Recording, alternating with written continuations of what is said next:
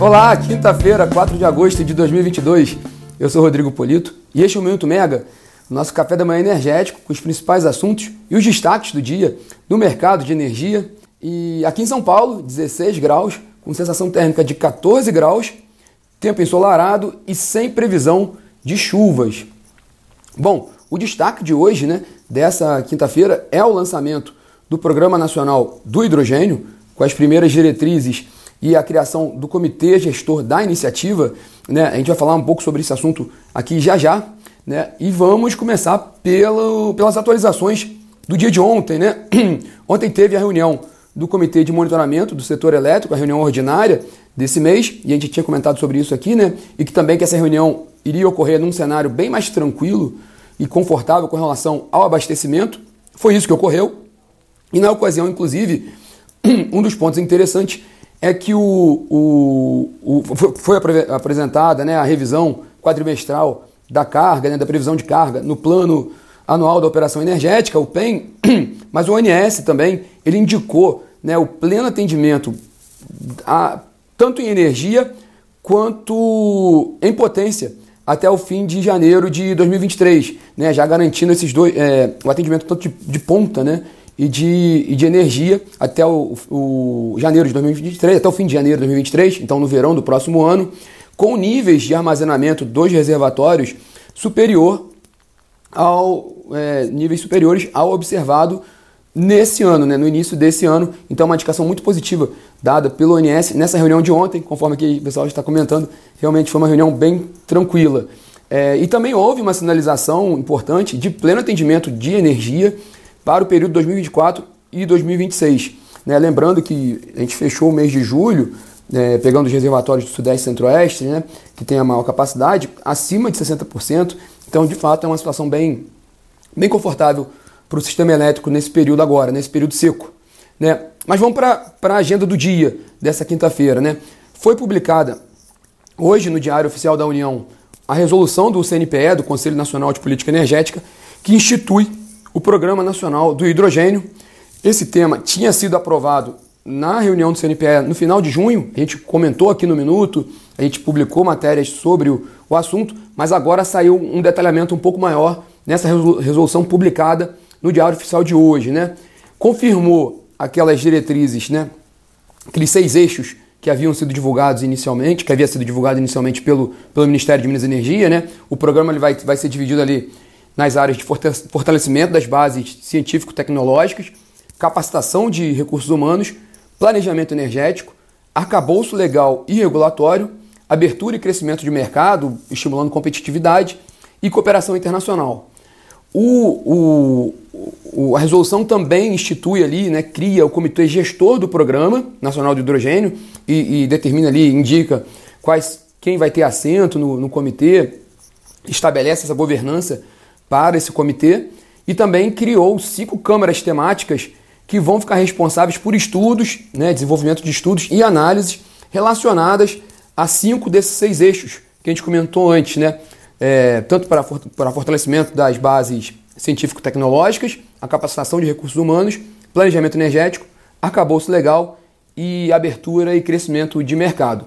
A gente já vai, já já vai subir na plataforma uma matéria completa explicando um pouquinho mais sobre a, a resolução publicada hoje do, pelo, no, pelo CNPE e também lembrando o histórico dessa, da, da criação do Programa Nacional do Hidrogênio, que é um tema que, que promete demandar muita atenção né, do mercado, né, a, a, um, a, um interesse muito grande das empresas, do próprio governo, de agentes financiadores e de centros acadêmicos para o desenvolvimento né, do, do, do mercado de hidrogênio no Brasil. Bom, ainda seguindo na agenda de hoje, né, o ministro de Minas e Energia, Adolfo Saxida, continua cumprindo a agenda aqui em São Paulo. Agora pela manhã ele participa de um fórum sobre investimentos na área de mineração, mas na parte da tarde, né, às duas e meia, ele participa de um encontro sobre energia e petróleo, né, naquele, num, num seminário da XP, né, no segundo dia do, do, encontro da XP com investidores. Né, e interessante também que nessa mesa, junto com o, o ministro Adolfo Saxida, está prevista a participação do ministro do Meio Ambiente, Joaquim Leite. Né? E sobre meio ambiente, vale destacar a reportagem da Camila Maia, que foi publicada ontem na plataforma e também está disponível no aplicativo, sobre uma atualização do total de projetos de eólica offshore com pedido de licenciamento ambiental no IBAMA. Não é pouca coisa, apenas entre abril e julho desse ano, o total de capacidade instalada de projetos do tipo com pedido de licenciamento no órgão ambiental aumentou em 36,4 gigawatts. Né? Isso equivale a mais de duas vezes e meio a capacidade instalada de Itaipu, a nossa hidrelétrica Itaipu, a maior usina do país. E se isso for totalizar, o, é, se a gente olhar o total de projetos que já estão lá no, no IBAMA, né, com pedido de licenciamento, isso soma 170 gigawatts, que é quase o equivalente à capacidade instalada total do nosso sistema interligado nacional hoje, que está liberando nos 190 gigawatts. Então não é pouca coisa. Como a gente já falou aqui em algumas vezes, inclusive naquele último fórum que teve no Rio de Janeiro sobre eólicas offshore, há, uma, há, uma, há um entendimento de que o, as primeiras licenças para a tecnologia, né, para os projetos de eólica offshore, devem começar a sair após a regulamentação do, do, da atividade mesmo, da, da direção eólica offshore. Então há uma expectativa muito grande sobre esse licenciamento, mas também há uma expectativa muito grande para a regulamentação, para a definição das regras de funcionamento desse mercado. Bom, ainda na agenda também de hoje, né, o presidente da Petrobras, Caio Paz de Andrade, ele tem uma reunião hoje às 5 horas da tarde em Brasília com o ministro da Economia, Paulo Guedes. Né? Essa pauta do encontro, porém, ela não foi informada, né, o detalhamento dessa reunião que contará com, com o presidente da Petrobras.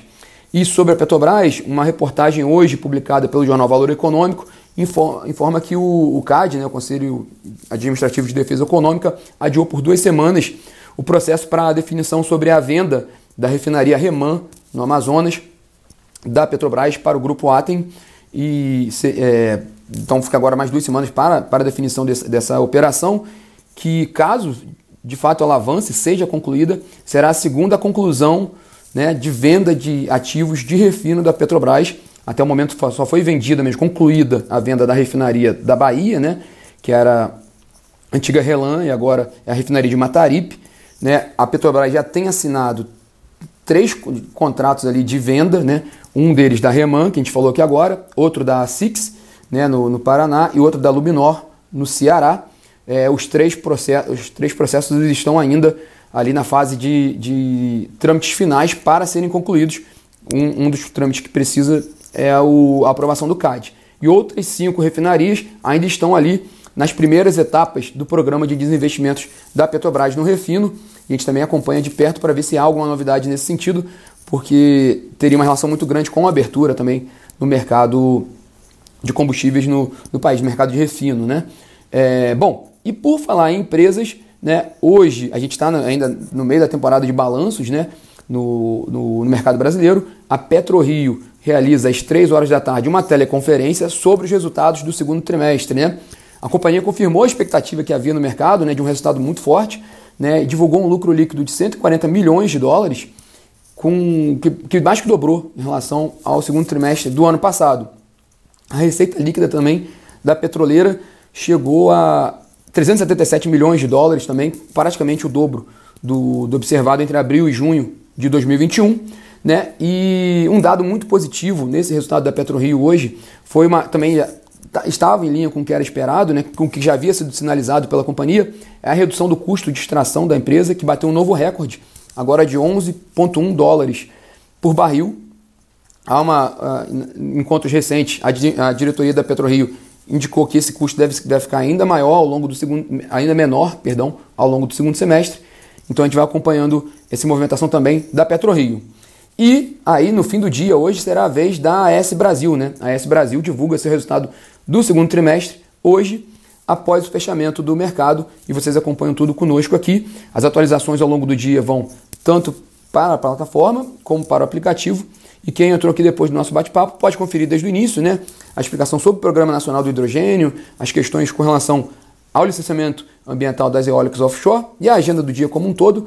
É, já já está subindo no podcast para quem quiser conferir do início até o fim. Né? E amanhã a gente está de volta aqui também com mais um Minuto Megawatt às 9 horas da manhã no Instagram e depois disponível em podcast. Tchau, tchau, pessoal. Tenham todos uma ótima quinta-feira. Até amanhã.